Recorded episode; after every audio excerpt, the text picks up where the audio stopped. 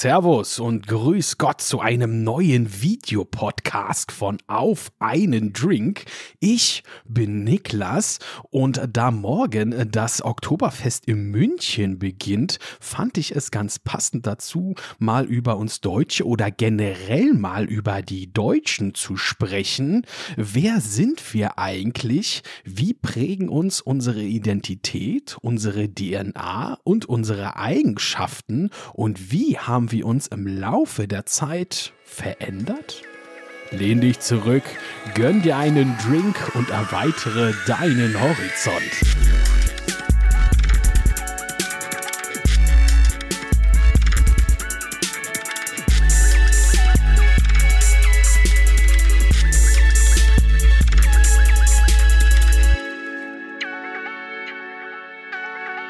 Und damit nochmal herzlich willkommen bei einem neuen Videopodcast von Auf einen Drink. Und wenn du mich nicht sehen solltest, liegt das nicht irgendwie an deinem Handy, sondern eher an deinem Streaming-Anbieter, weil Videopodcasten aktuell nur Spotify ja unterstützt. Das kann sich immer mal wieder ändern. Deswegen wirst du mich hier nur auf Spotify sehen und auch auf YouTube. Da werde ich es nämlich auch hochladen. Also, oder wenn nicht, denn genieß einfach die Folge und ja, dazu nochmal herzlich willkommen zurück bei auf einen Drink. Ganz viele haben sich ja einen neuen oder weitere Videopodcasts gewünscht und ja, dem möchte ich auch gerne nachkommen. Ich glaube, ich hoffe, ihr hört mich auch ganz gut. Ich nehme das erste Mal so mit diesem Shure-Mikrofon auf. Ich hoffe, ihr, ihr stört euch nicht an dem Arm. Hinten, ja, ganz passend dazu die Deutschlandfahne. Ich hatte auch mal irgendwo eine bayerische Fahne, aber keine Ahnung, wo die abgeblieben ist, aber ist egal. Aber heute dreht sich es oder heute dreht sich alles etwas, ja, oder was heißt etwas? Ähm, heute dreht sich um uns Deutsche mal. Allerdings möchte ich hier gleich zur Einleitung ähm, ja, möchte ich gleich einleitend erwähnen, dass das natürlich alles meine subjektive Meinung ist, die ich über die Jahre halt auch mitbekommen habe. Wunder dich nicht, wenn ich jetzt ja auch ein paar Mal immer weggucke, wegen ich habe mir hier meinen Bildschirm und ich habe mir eine Menge Notizen hier gemacht zu diesem Thema, weil das Thema ist doch etwas, ja, kann man doch schon eine Weile drüber reden. Deswegen werde ich hier auch immer ab und zu mal weggucken und äh, ja, was ich dann als nächstes sagen wollte. Also auf jeden Fall ist es mein subjektiver subjektiver Blick, ähm, wie ich halt die ganzen Jahre das halt alles mitbekommen habe, wie wir Deutsche oder einige Deutsche sind. Allerdings ist dieser Blick auch sehr subjektiv. Ich sehe das aus Berliner Sicht von einem Berliner. Und ähm, ja, das kann natürlich in jeder Kleinstadt oder in jedem Ort oder jedem Dorf natürlich auch wieder ganz, ganz anders sein.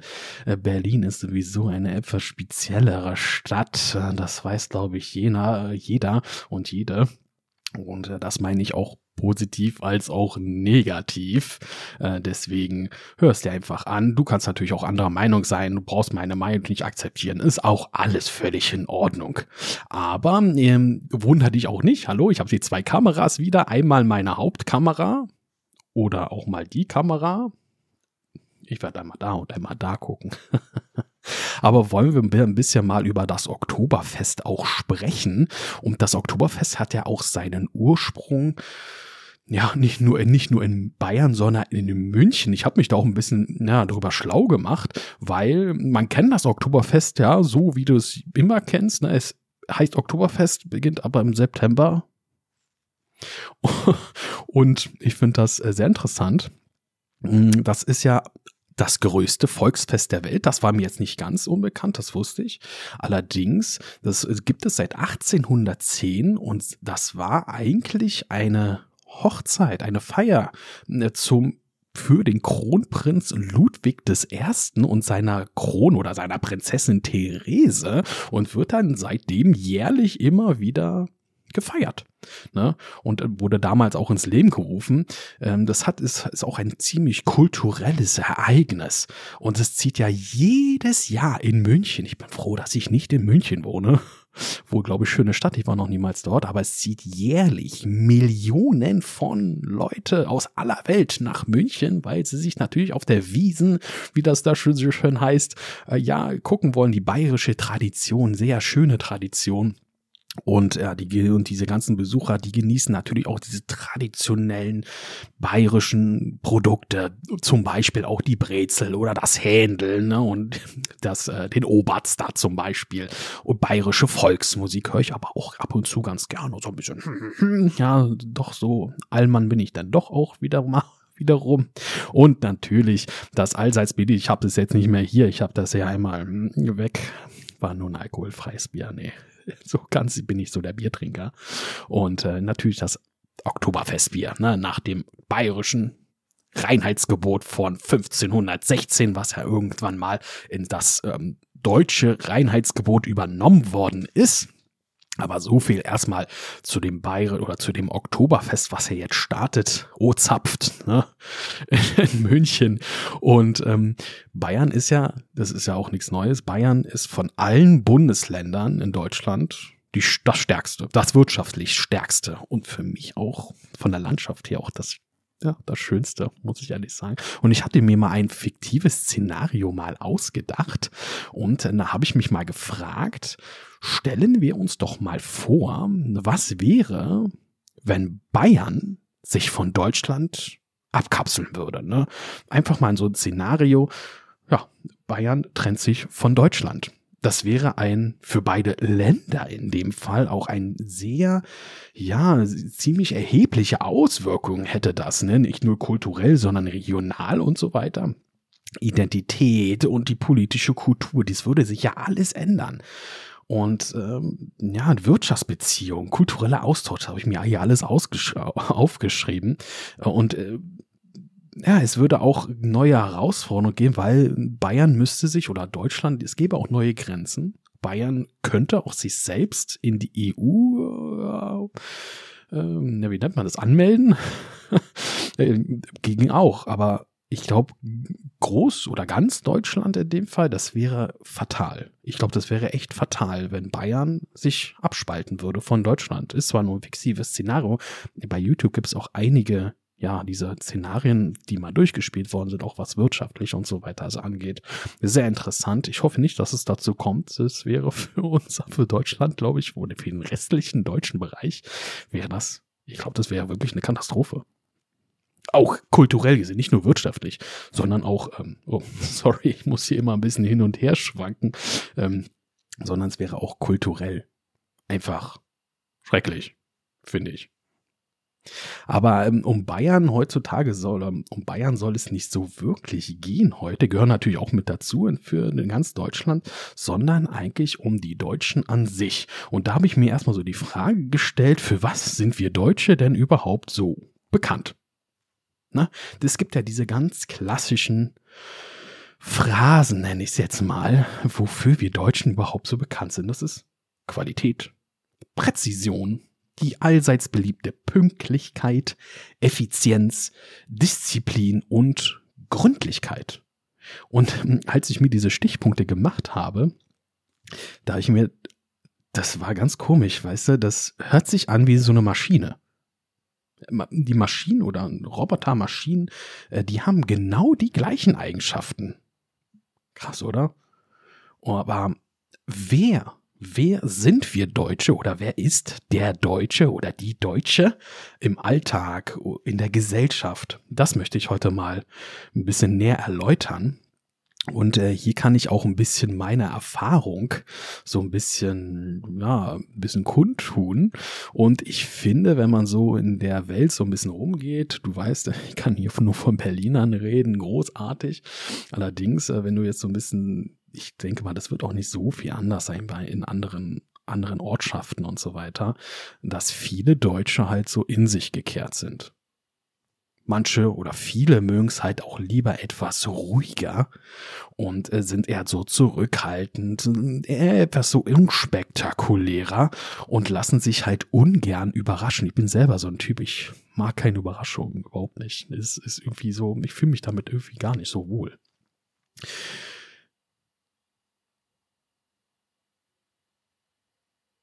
Aber ich rede ja auch nur von der absoluten Allgemeinheit.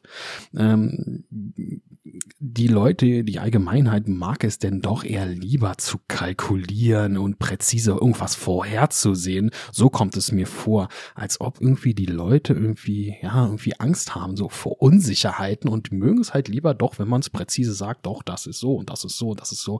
Das nimmt, äh, ja, das, äh, das wiegt natürlich die Leute denn auch in Sicherheit. Ähm, zudem fehlt mir auch so in der deutschen Gesellschaft, ähm, fehlt mir dann auch so ein bisschen so ein Tick Lebensfreude. Wenn ich dieses Wort Lebensfreude ausspreche, das erinnert mich immer sehr stark zum Beispiel an diese karibische Länder, Kuba zum Beispiel. Ne? Da ist ja Lebensfreude pur, wenn die Leute da auf der Straße tanzen und so weiter. Das ähm, gibt es so in Deutschland nicht. Äh, beziehungsweise, ich glaube, in einer anderen Form. Ich denke mal, die Deutschen können das halt nicht so zeigen, äh, wie halt wirklich andere Karib. Nehmen wir mal, das ist wirklich ein krasses Beispiel, mal diese karibischen Länder. Äh, und hinzu kommt auch immer, äh, dass ich irgendwie immer das Gefühl habe, wenn man irgendwas machen möchte, irgendwie die Leute versucht haben, versucht zu animieren, dass die Leute irgendwie innerlich immer abwinken, weißt du? So nach dem Motto, ja, du mach mal, aber lass mich damit in Ruhe. So ist mein Gefühl bei den Leuten. Und äh, wenn wir da schon so bei sind, bei diesen Abwinken und so weiter, dann habe ich mir auch mal so Überlegungen gemacht, was ist denn so das, das klassische Hobby des Deutschen? Früher war das ja auch mal Jagen. Das ist ja wirklich Altdeutschland gewesen. Aber auch heutzutage, was ist denn so das Klassische, was irgendwie jeder kann? Und ich glaube nicht, dass das man als Hobby bezeichnet, oder du würdest es wahrscheinlich nicht als Hobby bezeichnen, aber es macht jeder Deutsche. Und das ist Meckern. Ja? Und das ist, gehört zur deutschen Kultur, gehört das, ja, wie der Hopfen und Malz zum Bier. Und dabei, so habe ich das so mitbekommen, dabei ist das Thema, warum es überhaupt gemeckert wird, ist eigentlich eher sekundär. Das spielt eigentlich gar keine so große Rolle. Man meckert halt gern. Na, egal ob es über die Politik ist, über die aktuelle Lage, über den Sport oder so, ja, früher war alles besser. Oder ja, wenn man meckert, dann vielleicht auch einfach nur über das Wetter. Man meckert halt wirklich immer gerne. Und ähm, diese Meckerei oder dieses Beschweren an sich ähm, ist ja ein Ausdruck ja von Unzufriedenheit, allerdings äh, auch ein Ausdruck von Kritik. Äh, sondern ähm, ja auch ein Ausdruck von Kritik und soll natürlich auch Anreize bilden, sich zu verbessern oder sich zu verändern. Äh, und da kann ich auch mal so eine alte, eine alte Geschichte mal erklären, äh, erzählen von meiner Ausbildung damals. Super, jetzt wird mir die Fahne runter, ist egal. ist alles live und das schneide ich jetzt ja auch nicht raus. Und ähm, ja, eine alte Geschichte von, von meinem alten Meister äh, erzählen. Ich habe auch ein Handwerk gelernt und ähm, mein Meister, der war halt wirklich typisch deutsch und der konnte halt gut meckern. Ja, das war, das, das konnte er ziemlich los. Wenn ihm irgendwas nicht gefallen hat an meiner Arbeit, dann ging natürlich die Kritik dann richtig los. Und ähm, ich habe mich dann auch ein bisschen so beschäftigt damit und ja, natürlich als äh, junger Mensch oder junger unerfahrener Mensch äh, braucht man Kritik. Das ist ein Lernprozess, um sich halt auch weiterzuentwickeln. Das steht jetzt auch gar nicht außer Frage. Es gehört allerdings auch zum Lernprozess, mit Kritik umzugehen. Das können junge Menschen oder ich können, glaube ich, nur relativ wenige junge Menschen. Und äh, mit diesem und dieser Prozess mit, mit Kritik umzugehen, das äh, wird von diesen Ausbildern oder Meistern oder die dich lehren, deine Lehrer, habe ich immer das Gefühl, das wird so vorausgesetzt, als ob du das so in die, ja, in deine Krippe, in deine, in, ja, mit der Geburt äh, mitbekommen hast. Und das ist aber nicht so der Fall. Und ähm, diese Fähigkeit zu erkennen, dass Leute keine, ja, Kritik, ähm, keine Kritik verarbeiten können, das haben nur relativ wenig Lehrer, finde ich es ist auch immer ganz wichtig und, und hier ist es auch immer ganz wichtig für den Lehrer oder für den Ausbilder zu erkennen, dass junge Leute neben der Kritik natürlich auch Lob brauchen. Das gehört auch zu diesen Entwicklungsprozessen, erfolgreiche Dinge zu loben. Und da sind wir auch schon bei dem nächsten Thema, dass ähm, Lob halt auch so eine Sache ist, was Deutsche, wo Deutsche sich generell auch etwas schwer tun. Also ich bin da, ja, ich, also ich finde, man sollte in dem Maße, wie man kritisiert, sollte man die Leute dementsprechend auch loben. Und das, ähm, und wenn ich meine Arbeit halt mal gut gemacht habe oder sehr gut mal gemacht habe, ja, ähm, dann bekam ich von meinem Meister immer ein Okay.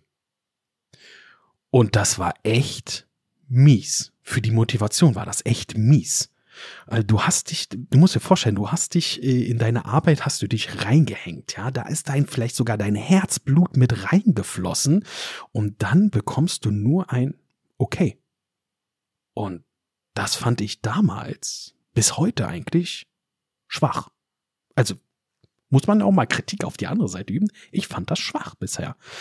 Weißt du, so, solche, solche Loben, solchen, solchen Lob und so weiter, das muss ja nicht ausufern. Das, du musst ja keine Kneipentouren hinlegen oder so weiter, überhaupt nicht. Also es muss auch nicht völlig eskalieren, aber ich finde, ein angemessenes Lob, genau wie angemessene Kritik, sollte schon sein. Und ähm, manchmal habe ich auch das Gefühl, dass äh, kritisieren macht wirklich jeder gerne.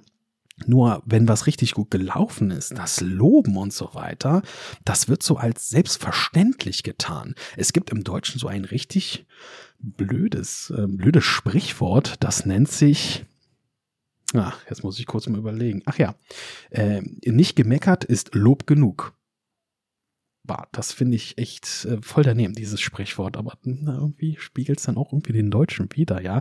Äh, genau, aber was ich nochmal sagen wollte, aber wenn du gute Sachen gemacht hast und kein Lob erntest, dann und dann wird es so als selbstverständlich so, ne, dann ist es, ist es dein Job, ne? Ja, natürlich ist es mein Job. Ähm, daran, das ändert ja daran nichts. Aber ich bin auch Mensch, ne? Und ich brauche als Mensch auch meine Streicheleinheiten. Ne? Du weißt, was ich meine, ne? Allerdings, was ich hier nicht ansprechen oder was ich hier nicht meine, ist irgendwie dieses Zuckerbrot- und Peitschenprinzip. Das meine ich überhaupt nicht, das ist auch ekelhaft. Aber Kritik generell will ich ja auch nicht als Abrede stellen. Das ist wichtig, ähm, ja, um sich auch zu entwickeln. Auch das Scheitern an sich ist wichtig, um, um, sich im Leben weiterzuentwickeln. Es geht, es geht mir einfach, einfach darum, ein gesundes Mittelmaß zwischen Lob und Kritik ja, zu schaffen oder zu verständlich zu machen. Und wenn wir jetzt schon dann bei der, bei dem Job sind oder bei der Arbeit sind, in Deutschland äh, herrscht eine un, unglaublich hoher Arbeitseifer, zumindest früher. äh, dieses, diese Komponente Arbeit wird in Deutschland immer so als äh, zentrale Komponente gesehen. Eine starke Arbeitskultur, die Disziplin und die Leistungsbereitschaft wird halt so geschätzt. Äh, die Deutschen legen halt wirklich sehr viel Wert, äh, ja, und äh, auf, auf die Arbeit und äh, sehen sie als Quelle von Identität und sozialem Status, zumindest früher. Und äh, ja, und, und das Arbeit ebnet natürlich auch einen, einen, keine Karriere und einen äh, beruflichen Aufstieg und so weiter. Also Arbeit hat hier in Deutschland immer noch einen ziemlich hohen Stellenwert. Was ich auch so in den letzten Jahren beobachtet habe, ist, dass die Deutschen auch ziemlich, ja, ziemlich materialistisch sind. Ähm, viele haben halt einen Hang zum Materialismus und ähm, müssen ihren Wohlstand Haus, Auto, schöne Frauen, ne, gehört mit dazu. Ähm, also ich rede jetzt auch von der Männerseite, äh, müssen die Leute immer zur Schau stellen. Und äh, ja, so Luxusgüter halt dementsprechend. Und äh, ja, also ich kann damit irgendwie nichts anfangen, aber das gehört auch mit dem Deutschen mit dazu, Materialismus. Und äh, hier sind wir auch bei einem etwas kuriosen Thema oder was heißt kurioses Thema? Es ist ja wirklich so. Und äh, du die Außendarstellung des Deutschen, der Deutschen. Ne? Ähm, du kennst auch diesen Spruch, oh mein Gott, was, was sollen die Nachbarn denken? Ne? Das ist ja typische, typisch, typische Spruch hier in Deutschland. Äh, irgendwie scheint es zu sein, für den Deutschen mal so zu sein, dass dem Deutschen halt wichtig ist, was andere Leute von ihm denken. Das ist wirklich elementar wichtig. Weißt du, da wird auch manchmal der Müll im Dunkeln runtergebracht, weißt du, weil er nicht gesehen werden will, falls mal doch die Batterie im Hausmüll gelandet ist. Ja? Und äh, das ist jetzt natürlich übertrieben gesehen. Aber weißt du, da muss ich, also ich habe ja auch einige Nachbarn, die das halt so machen, ne? Und ich finde das immer so lustig, weil gerade wenn du Sachen im Dunkeln runterbringst, das ist ja gerade auffällig, ne? Und dann guckst du immer so, hm, ne, was kann denn da passieren? Ist das ist ein Verbrechen oder irgendwie sowas? Gerade sowas ist ja total auffällig.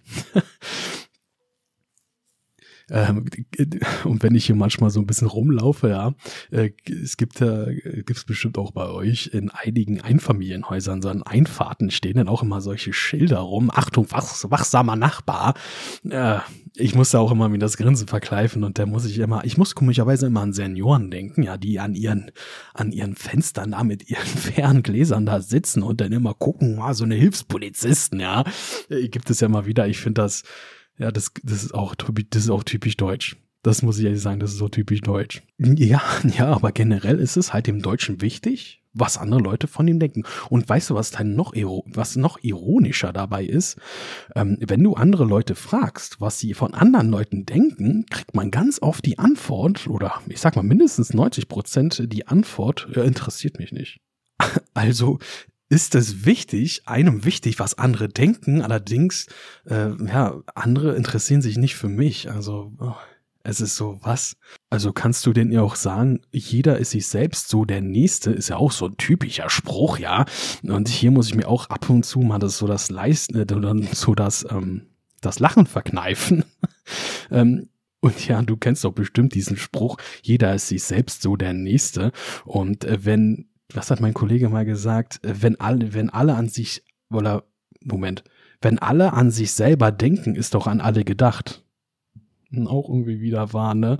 Und, äh, und ich muss dann immer so lachen, weil das auch so ein, also so ein Running Gag ist das mittlerweile. Und dann sind wir auch schon so beim nächsten Thema. Und das ist der deutsche Humor. Ich habe mal vor einigen Monaten eine Dokumentation gesehen. Da wurden Passanten gefragt, wie sie denn deutschen Humor beschreiben würden. Und äh, ich habe halt sehr oft gehört, dass gesagt wurde, ich habe oft gesehen, dass gesagt worden ist, dass deutscher Humor speziell schwarz ist. Und ähm, ja, und währenddessen die Leute das gesagt haben, fand ich man ja, wie definiert sich denn speziell und so weiter. Und da habe ich mir ein paar selber ein paar Gedanken mal gemacht. Und, und äh, wenn ich jetzt deutschen Humor beschreiben würde, dann wäre das zum Beispiel, dass deutscher Humor ist oft zweideutig. Ne? Ist nicht immer politisch korrekt, ähm, basiert oft auch auf Wortwitzen und äh, ja, ist auch sehr oft situationsabhängig und ab und an auch makaber und auch manchmal ein bisschen gehässig. Ne? Mm, ja, ja, und, und Galgenhumor hat der Deutsche auch. Das ist so deutscher Humor. Ähm, zudem wenn wir jetzt auch gerade beim Humor sind, zudem finde ich auch, wenn man so im richtigen Lachrausch ist, jeder von euch war bestimmt mal in so einem richtigen Rausch drin, wo er nur gelacht hat, Tränen gelacht hat und ähm, mir ist aufgefallen, wenn man sich in diesem Lachrausch befindet, dass Grenzen verschwinden, äh, verschwimmen. Also richtige, ja, ähm, Respekts, ich nenne ich nenne es mal so Grenzen des Respektes. Ne? Das bedeutet in diesem Zustand, äh, dass auch weniger auf Gefühle von anderen geachtet wird und dass so der allgemeinen Erheiterung so untergeordnet wird. Na, das ist mir so aufgefallen, wenn die Situationen zu locker werden, dass auch persönliche Grenzen einfach verschoben werden. Das ist mir aber auch schon passiert, ähm, dass man, äh, dass man sich halt über etwas lustig gemacht hat, was andere Personen dann irgendwie nicht mehr so amüsant fanden. Da muss man auch immer ein bisschen aufpassen. Aber gut, äh, im Rausch ist jetzt egal in welchen, da, da, da, da wird ja grundsätzlich, die Hemmschwelle sinkt ja grundsätzlich denn da. Aber so empfinde ich halt deutschen Humor, oder so würde ich ihn halt auch beschreiben. Ähm, ob dieser natürlich jetzt spezieller ist, irgendwie als, oder speziell oder spezieller als natürlich irgendwelche anderen Humorarten von anderen Ländern, das kann ich jetzt so an sich jetzt nicht sagen. Ich werde jetzt die Fahne hier auch mal ein bisschen runternehmen, sonst wird das hier ein bisschen laut. Ähm, da kann ich aber auch in der eine etwas andere Geschichte erzählen und vor ein paar Jahren mal in Frankreich gewesen. Ich habe auch ein bisschen französisches Blut in mir. Und da habe ich auch mit einem französischen Jugendlichen mal mich unterhalten und muss dann auch ja, muss dann aber auch gestehen, äh, dass ich keinen großartigen Unterschied jetzt von deren Humor, französischen Humor, sage ich jetzt mal, zu deutschen Humor feststellen konnte. Also die lachen genau über den gleichen Quatsch wie wir. Und äh, wenn wir jetzt schon bei dem Humor sind, äh, möchte ich dann auch mal über die Feierwütigkeit möchte ich denn auch mal über die Feierwütigkeit der Deutschen mal sprechen. Äh, grundsätzlich muss ich ja auch sagen, dass die Deutschen ein ziemlich feierfreudiges Land sind. Ja, das ist auch gut. Das finde ich auch bisher ganz, äh, finde ich auch ganz gut. Ähm, nehmen wir doch einfach mal das an eingangs erwähnte Oktoberfest. Das ist ja wirklich das größte Volksfest auf der Welt. Oder den Karneval in Nordrhein-Westfalen. Ne? Oder diese Cannstatter Volksfest oder in, in, das nennt man, glaube ich, in Stuttgart nennt man das auch die Vasen äh, oder reinen Flammen oder wenn wir auch mal höher in den Norden gehen, nach Schleswig-Holstein, da gibt es ja auch das Wacken Open Air, das ist das größte Heavy Metal Festival auf der Welt. Also du merkst schon, es gibt einen gewissen Feierkultur, Feierkultur hier in Deutschland, auch teilweise mit den größten Festen und Festivals, die es auf der Welt gibt. Und, ähm, und die Deutschen, die feiern, finde ich, viel und dann auch ganz ausgelassen. Und ähm, diese Feste, die stärken natürlich auch den Zusammenhalt und das Zwischenmenschliche. Ähm, das ist so das Gegensatz zu dieser steifen Arbeitskultur, sondern auch mal so ein bisschen ausgelassen sein. Ja, nicht immer diese steife Arbeitskultur, man nur mal arbeiten oder kloppen und so weiter, sondern auch mal gemütlich, ein bisschen gediegen, ein bisschen, ja, ein bisschen mal ganz locker mal zusammen sein. Und solche Feste ist für die Gesellschaft hier ganz, ganz, ganz wichtig. Was mir persönlich etwas aufstößt, und das ist jetzt echt nur meine Meinung, ist diese schrägliche, schrägliche Schlagermusik, deutsche Schlagermusik. Und äh, das ist Schlagermusik ist auch so ganz, ganz doll verankert in dieser deutschen DNA.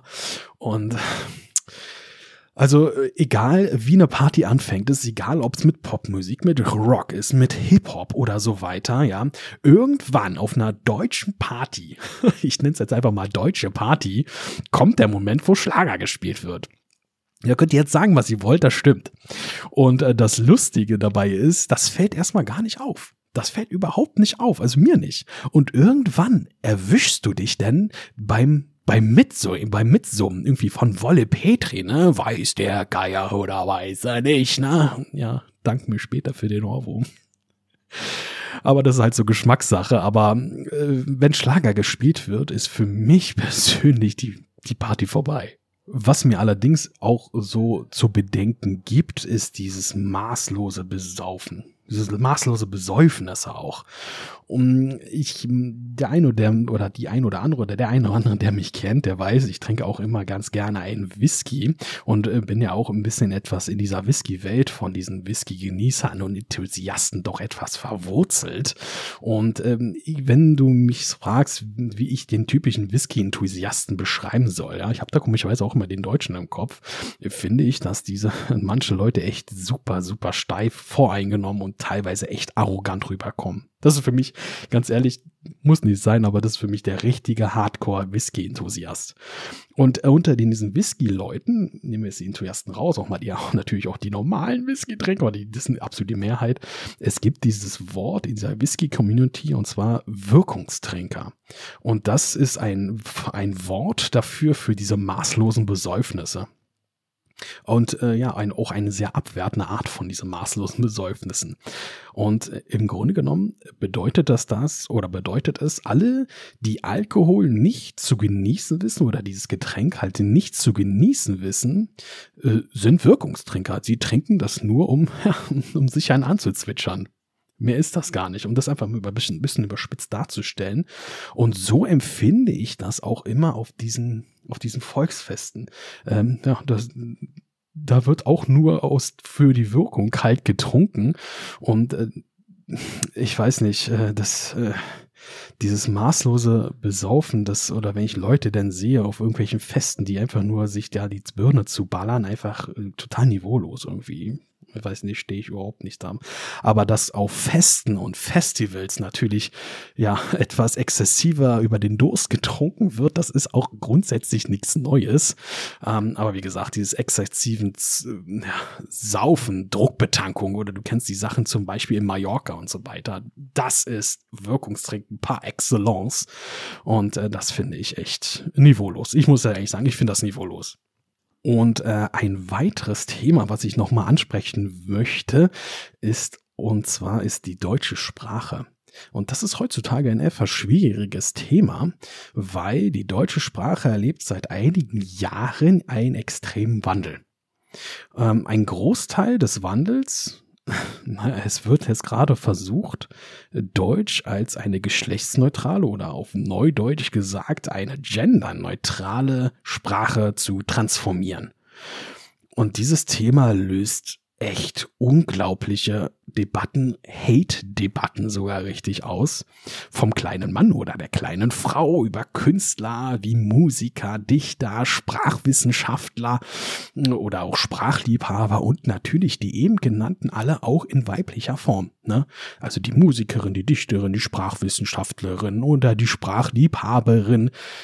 Ähm, was ich allerdings nicht sagen werde und das ist jetzt hier eine absolute Ausnahme, ne, wäre sowas zum Beispiel wie Dichterinnen, Dichterinnen. Ne? Dichter, du kennst ja dieses Dichter, Doppelpunkt oder dieses Sternchen und dann innen. Und äh, mit dieser Fassung der ganzen geschlechtsneutralen, wo ein, ein, ein geschlechtsneutrales Wort erzwungen wird, klingt in meinen Ohren einfach nicht richtig. Und klingt einfach nicht korrekt. So habe ich es auch nicht gelernt. Ähm, und ich finde, ich empfinde das als falsch. Ne? Aber das mittlerweile hat sich ja das wirklich etabliert. Und ähm, ich verwende denn doch eher doch die anderen Versionen, die ja genauso richtig sind, so wie Dichter und Dichterinnen. Ja? Oder Dichter und Dichterin. Ja, so rum. Weißt du, Deutsch, wenn wir mal, ich habe mir auch Gedanken gemacht, was Deutsch, was ist denn Sprache Deutsch? Wie lange gibt's die Sprache denn schon? Und diese Sprache existiert schon seit Jahrhunderten. Ne? Und es ist auch, Deutsch ist eine sehr, sehr maskuline und Deutsch ist auch, das, als ich mich damit befasst habe, habe ich, ich so, ja stimmt, Deutsch ist nicht nur maskulin, Deutsch ist auch eine sehr militärische Sprache. Na, du kennst doch diese, diese schönen Sprüche, beziehen Sie Stellung dazu oder, oder ausschlaggebend oder im Eifer des Gefechts. Na, du, du kennst die, diese typischen, die, die, diese Wörter oder diese Sätze fallen gar nicht auf. Aber wenn, wenn du sie jetzt in diesem Kontext siehst, merkst du, dass Deutsch auch eine ziemlich militärische Sprache ist. Oder so halt auch einige andere Zusammenkomposition. Früher zum Beispiel, also ich rede jetzt hier von wirklich ganz früher, äh, es gab mal irgend, irgendein Gedicht, ich weiß jetzt nicht mehr von wem, ich habe das auch versucht mal rauszufinden, es hat nicht funktioniert, ähm, gab es sogar zum Beispiel früher, im ganz frühen Deutsch, gab es keine Verweiblichung eines Namens. Zum Beispiel früher wurde der König ne, zum Beispiel mit seinem Gemahl genannt. Also es gab keine weibliche Form von König. Ne? Der König und sein Gemahl. Und, die, und hier merkst du schon, dass die Sprache an sich ein sehr wandelbares Konstrukt ist und sich halt mit der Zeit, mit dem, vor allem mit den Jahrzehnten oder ganz deutlich wird es mit den Jahrhunderten stark verändert. Zum Teil, nicht nur zum Teil, eigentlich schon ziemlich stark verändert. Und wenn du dir auch mal ältere Gedichte ansiehst zum Beispiel. Ne? Und äh, da habe ich mir mal ein Beispiel rausge rausgesucht, auch ganz passend zu Deutsch, und zwar die deutsche Saga schlechthin, und zwar das im 13. und 12. oder 13. Jahrhundert, das weiß man noch nicht so, weiß man nicht ganz genau, geschriebene Nibelungenlied. Kennst du sicherlich, ne? Also von Siegfried, von, von Gernot, ähm, von Hagen und so weiter. Kurz mal zusammengefasst, äh, Siegfried äh, ist ja ein, ist ja der Held quasi in dieser Saga und äh, tötet den Drachen Fenn ich habe den Namen vergessen, er tötet den Drachen und badet in dem Blut von dem Drachen und währenddessen er da badet, fällt ein Lindenblatt auf seine Schulter. Ich weiß jetzt nicht, ob es rechts oder links ist. Auf jeden Fall fällt ein Blatt äh, auf seine Schulter und bedeckt ihn, so dass das Blut da nicht rüberlaufen kann. Und das ist so seine Schwachstelle im Nachhinein. Und ähm, das ist ähm, ja, und dadurch später, später von diesem Hagen, Achtung Spoiler, falls du die Story nicht kennst, wird er von Hagen quasi von hinten mit einem Schwert denn erdolcht oder ermordet in dem Fall. Das ist sag mal ganz grob die Erklärung oder die Zusammenfassung von der Nibelungensaga oder zumindest eine sehr prägende Stelle in dieser Nibelungensaga. Und ich habe mir mal eine Passage rausgesucht ähm, und das ist in Altdeutsch, in wirklich sehr altem Deutsch ähm, ja, geschrieben. Und ich habe mir die Passage mal durchgelesen und stöße echt an meine Grenzen. Ähm, ich kann das jetzt mal vorlesen, aber sorry, falls ich mich hier irgendwie ähm, das nicht richtig aussprechen kann, mir so ziemlich altes Deutsch. Ich versuch's aber mal. Das ist eine Passage, wie gesagt, aus dem Nibelungenlied. Ein Edelkönig, ne, jetzt fängt schon an. Ein Edelkönig saß am Rhine. Dies hieß Mangunta, ein Ritter der Hähne. Er ward ein willkürnerer Held, sein Bruder Genot wohl gezählt, Gieshell und Gernhut, die hießen seine Bruder, sie wäre also fröwe als Heere unter Gotha. Und ich habe hier garantiert sämtliche Wörter falsch ausgesprochen, was mich auch so ein bisschen erinnert. Das klingt so ein bisschen zwischen Mischung zwischen Deutsch und Holländisch irgendwie. Also zumindest für, für mich als Laien hört sich das so an. Und äh, das ist aber so ein Paradebeispiel, wie sich Sprache in den Jahrhunderten verändert stark verändert. Aber du, aber ehrlich gesagt, als du, als ich mir das vor, als ich dir das vorgelesen habe, so ganz Bahnhof verstehst du auch nicht. Ne? Es gibt so einige Wörter ähm, in dieser Passage, äh, die es zwar nicht mehr gibt, aber du sicherlich damit was anfangen kannst. Und ich habe mir mal versucht, das Ganze mal zu übersetzen nach meinen Vorstellungen, nach meiner Art. Ich habe davon keine Ahnung, aber so wie es für mich klingt, habe ich das mal versucht zu übersetzen.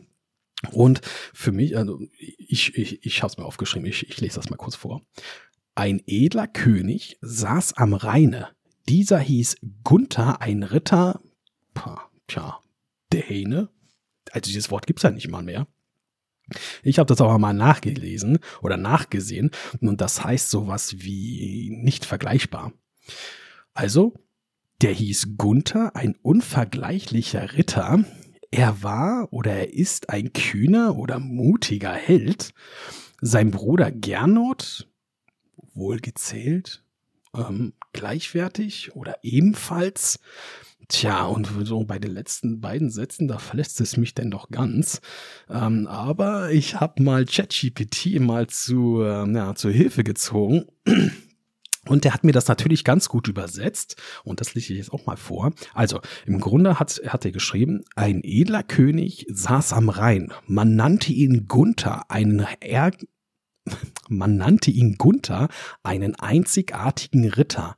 Er war ein sehr tapferer Held. Sein Bruder Gernot war ihm nahe.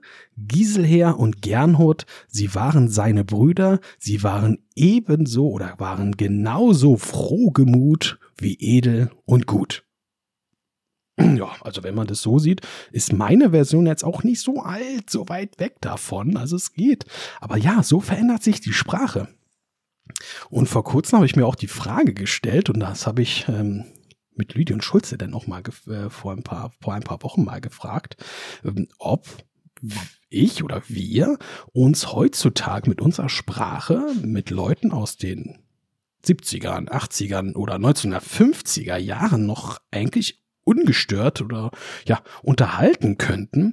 Und äh, ja, im Grunde genommen, im Grundlegend wäre das, glaube ich, nicht so das Problem, weil die Sprache hat sich so in den letzten Jahrzehnten ist natürlich immer ein paar reingekommen, ein paar neue Wörter, ein paar alte Wörter sind auch wieder raus. Aber im Grunde genommen könnten wir uns theoretisch mit den Leuten unterhalten und und diese Wörter zum Beispiel reingekommen, es gibt auch ganz viele Anglizismen, Anglizismen sind ja auch reingekommen in, der, in die deutsche Sprache. Und es gibt auch einige Wörter im Deutschen, die es so heute zwar noch gibt, aber die heute ja vom Aussterben bedroht sind. Und da habe ich mich auch mal so ein bisschen schlau gemacht und vor einigen Jahren hat mir mein Vater damals erzählt, ähm, dass äh, einige ja, Menschen sogar sogar in meinem Alter mit dem Wort Kompott nichts mehr anfangen können. Und äh, ja, dieses Wort benutzen heutzutage eigentlich nur noch, ja, meine, meine, meine Eltern oder meine Großeltern denn nur noch.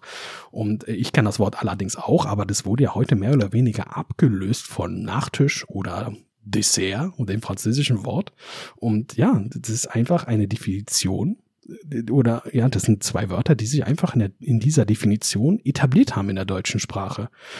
Oder ich habe auch mal nachgeguckt, oder das Wort Schreibstube das kenne ich zum Beispiel auch gar nicht. Ne? Heutzutage ist das eher ein oder gibt es eher modernere Ausdrücke, zum Beispiel wie Büro oder Arbeitsplatz. Und dann äh, bin ich über ein Wort gestolpert, da, hm, da fühle ich mich doch ein bisschen alt. Ne? Und zwar ist auch vom Aussterben bedroht, und zwar das Wort Fotoapparat. Ja? Hast du noch einen Fotoapparat? Das Wort wurde oder ist mehr oder weniger ersetzt worden durch das Wort Kamera. Ganz simpel das Wort Fotokamera ist wirklich vom Aussterben bedroht. Und äh, da hatte ich äh, auch zur deutschen Sprache ein Thema, das ist auch schon ewig her gewesen. Ich hatte mal vor vielen Jahren mich mit einem Typen unterhalten, der kam aus dem Ausland und war hier in Deutschland und hat hier Linguistik studiert. Und mit dem habe ich mich so unterhalten und der meinte, ist vom Vor auch nie aufgefallen, der meinte, dass Deutsch eine unglaublich präzise Sprache ist. Ne? Viele Substantive und äh, zusammengesetzte Wörter im Deutschen sind ja auf ihre Funktionen, ihren Zweck und Eigenschaften ausgerichtet. Ne? Das gibt es so in, in der Form, weiß ich gar nicht, ob es so nochmal sowas gibt. Zum Beispiel das Wort Kleiderbügel oder Kleiderhaken. Ne? Das ist einfach ein Haken oder ein Bügel, wo man seine Kleider aufhängt. Ganz simpel. Oder, oder das Wort äh, hier, äh, das Wort Türgriff. Ne? Ist genauso. Das ist einfach ein, ein, ein, ein was zum Greifen für die Tür, ein Griff für die Tür. Ne? Das ist auch ganz lustig. Oder kennst du das, wenn du im Supermarkt bist und deine, ja, dein, deine Waren quasi auf dieses Band legst und dann, äh, ja, es gibt ja auch dieses, dieses Teil, was du rauflegst, was deine, was deinen Einkauf von dem deines Vordermanns oder deine, deines Hintermanns oder Hinterfrau, Vorderfrau ähm, abtrennt. Ja, weißt du, wie das Ding heißt? Das ist ein Warentrenner. Ja, und genau das macht er. Waren trennen. Und präziser geht's ja gar nicht mehr, was dieses Objekt macht. Und wenn wir jetzt hier schon äh, bei, äh, ja, bei diesen Bezeichnungen sind, wusstest du, dass es bis vor einigen Jahrzehnten oder dass bis vor einigen Jahrzehnten Deutsch in der Wissenschaft ein, ja, die verbreiteste Sprache war, auch, auch in den akademischen Kreisen. Es gibt halt auch viele wissenschaftliche Werke, die auf Deutsch verfasst worden sind. Und heutzutage natürlich hat sich dann eher Englisch so etabliert, aber in einigen Kreisen in der Wissenschaft wird heute immer noch Deutsch ziemlich hoch geschätzt, weil weil es halt wirklich sehr präzise ist und man sich halt wirklich präzise da, präziserer damit ausdrücken kann als zum Beispiel in anderen Sprachen. Aber ich möchte jetzt auch mal ein bisschen was zu etwas Positiven kommen und ich finde jetzt, dass äh, in den letzten Jahren doch ein recht großer Wandel in dieser Gesellschaft äh, passiert ist. Die Deutschen sind auch mittlerweile viel offener und ähm, ja, ja, diese, diese, ach, wie nennt man denn das? Diese Offenheit oder ja, Vorurteilen, ne? diese Offenheiten und diese Vorteile, ähm, ja, die sind nicht explodiert, aber diese Toleranzgrenze, jetzt habe ich sie, diese Toleranzgrenze, die ist halt wirklich explodiert. Ne? Diese Leute sind ein Stück weit äh, friedlicher miteinander, so habe ich das Gefühl. Ähm, man stellt sich mittlerweile weniger so Vorteilen gegenüber, sondern eher so mit Interesse. Ja, die Leute haben mehr Interesse als Vorurteile. Kommt mir mittlerweile so vor. Gut, wie gesagt, anfangs gesagt, ne? Was mir und äh, was mir wirklich positiv aufgefallen ist, das sind vor allem an den Schulen ist das mir richtig positiv aufgefallen, diesem Wandel in dieser, in dieser Gesellschaft. Ähm, man kann heutzutage über die Kinder sagen, was man möchte. Ich frage mal wirklich über die Kinder, Grundschulkinder zum Beispiel. Mm, aber ich, ich vernehme mehr, viel mehr einen respektvollen, achtsamen und ein gemeinschaftliches Miteinander, die es so in dieser Dimension in meiner Schulzeit damals so nicht gegeben hat. Auch die Entwicklung in den Schulen, zum Beispiel das Angebot, was die Schulen für die Schüler und so weiter machen oder was unternommen wird, die ganze Gestaltung des Unterrichts oder des Lehrplans, ähm, ja, ich weiß auch gar nicht, wie es anders ausdrücken soll, aber das ist einfach kindgerechter gemacht. Ja? Zum Beispiel Erlebnisse oder gemeinschaftliche Stunden und Schulstunden sind, die darauf wirklich abzielen, das Gemeinschaft, das Klassengemeinschaft oder Schulgemeinschaft einfach zu fördern oder zu stärken. Und sowas, wie gesagt, sowas gab es in meiner Schulzeit damals nicht. Nicht, also ich kann mich dran nicht, mich zumindest nicht erinnern.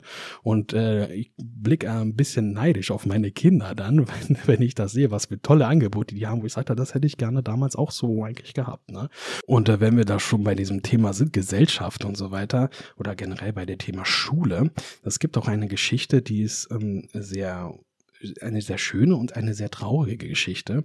Und zwar sollte in der Grundschule meiner Kinder 2021 ein neues Fach etabliert werden oder integriert werden. Das Fach hat den schönen Namen Glück. Und äh, dieses Fach sollte den Kindern vermitteln, das muss ich jetzt hier ablesen, ähm, sich Ziele zu setzen, eigene Stärken zu erkennen, Schwächen als Ressource ähm, für die eigene Entwicklung zu entdecken. Also wie man aus Fehlern oder aus Schwächen gestärkt hervorgeht. Ähm, eigene Vorhaben auch zu planen, umzusetzen und auch dann zu reflektieren. Und äh, es gab in diesem Fach, stand da in dieser Tafel, wo sie das vorgestellt haben, waren drei große Fragen, die so in den Mittelpunkt gestellt worden sind in diesem Fach. Und das heißt, wer bin ich? Was kann ich? Und wo will ich hin? Und da, und da sehe ich so auch einige Parallelen halt so auch zu meinem Podcast, weil ich finde, das Fach hat auch sehr philosophische Aspekte in dem Fall auch. Tja, und äh, jetzt kommen wir ein bisschen zu der Dramatik oder zum, zu dem Traurigen leider. Ähm, das Fach wurde leider halt nie umgesetzt und, und weißt du, warum es nie umgesetzt worden ist? Und das ist, ja, das ist auch, ja, sehr ärgerlich. Also im Nachhinein ist das immer noch sehr ärgerlich. Es gab halt keinen freien Lehrer dafür der Typ oder der Lehrer, der damals das machen sollte, der ist warum auch immer abgesprungen. Ja, und danach wurde das halt verworfen. Punkt.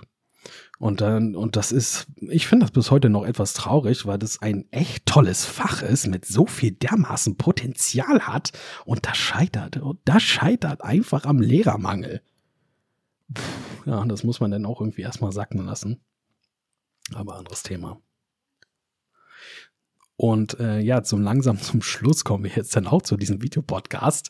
Ähm, wie sehe ich denn so die Zukunft hier in Deutschland? Ne? Ähm, wir hatten ja das Thema Schule schon, was sich dann doch schon etwas ähm, ja schon geändert hat, gebessert hat. Ähm, aber wie sehen wir das Zukunft unseres Landes? Und ich bin der Meinung, dass Deutschland sich ab unabhängiger von der USA machen sollte.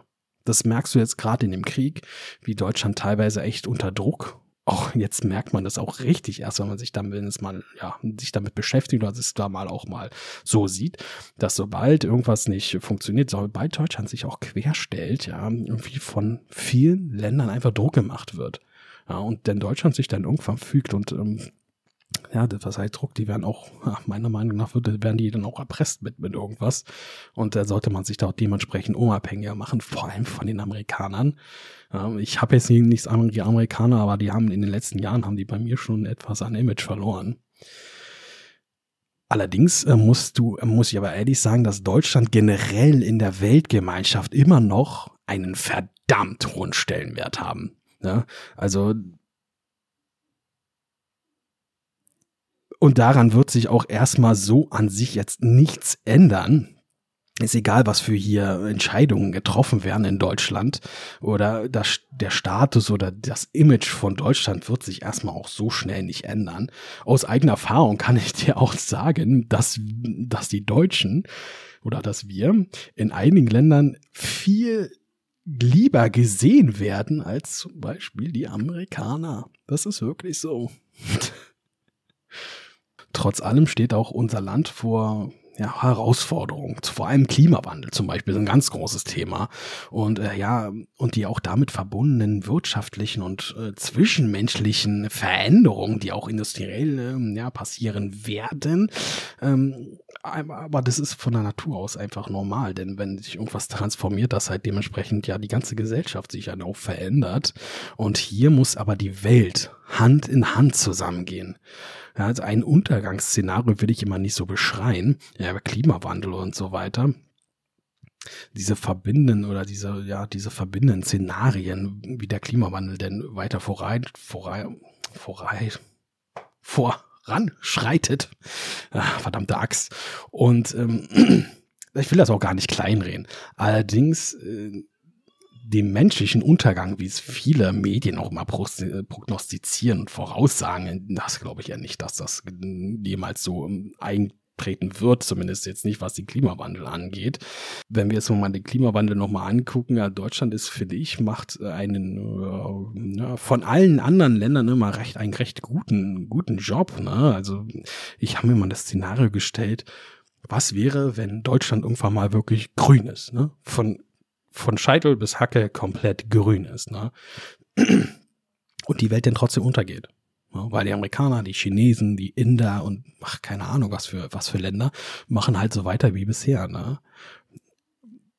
Es muss wirklich Hand in Hand gehen. Jedes Land, die müssen eine, so eine Einheit haben. Wir müssen halt wirklich alles nur noch oder ja, müssen halt komplett grün werden. Ist also am Ende des, wenn die Welt untergeht, ja, dann ist das auch, oh, Deutschland kann dann sagen, oh, an uns hat's nicht gelegen, was dann auch irgendwie dann egal ist.